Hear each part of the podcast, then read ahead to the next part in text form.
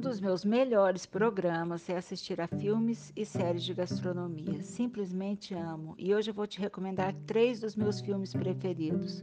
O primeiro é mexicano, como Água para Chocolate.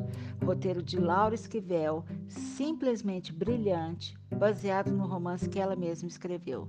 Na comida preparada por Tita, a personagem principal, se manifestam e são transmitidos os sentimentos, angústias e desejos que ela traz contidos no peito, devido à grande tristeza e seu amor proibido por Pedro, que casou-se com sua irmã mais velha. É um dos melhores filmes que eu já vi na minha vida e é um passeio pelo infinito repertório de emoções que somos capazes de sentir. Do início ao fim, vibra o coração.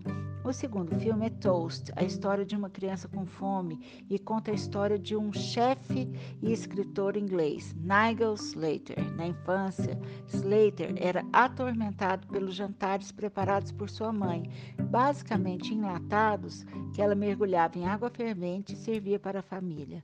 O filme nos transporta ao interior da Inglaterra nos anos 50, quando, depois da morte de sua mãe, o pai de Slater casou-se com a faxineira da família, a voluptuosa Miss Potter. Slater e Potter começam então uma interessante disputa pela atenção do pai, e essa competição acontecia na cozinha, principalmente em torno de uma receita especial, a torta merengue de limão. O terceiro filme também é delicioso, Julie e Julia.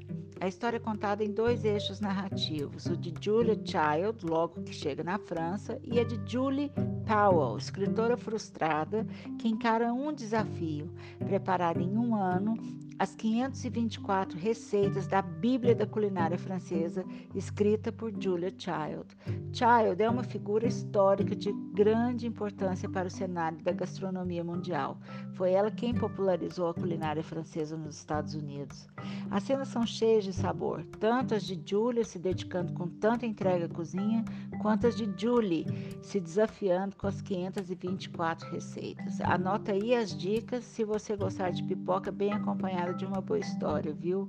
Comida de verdade vai ficando por aqui, mas na quarta-feira eu volto para mais um encontro delicioso.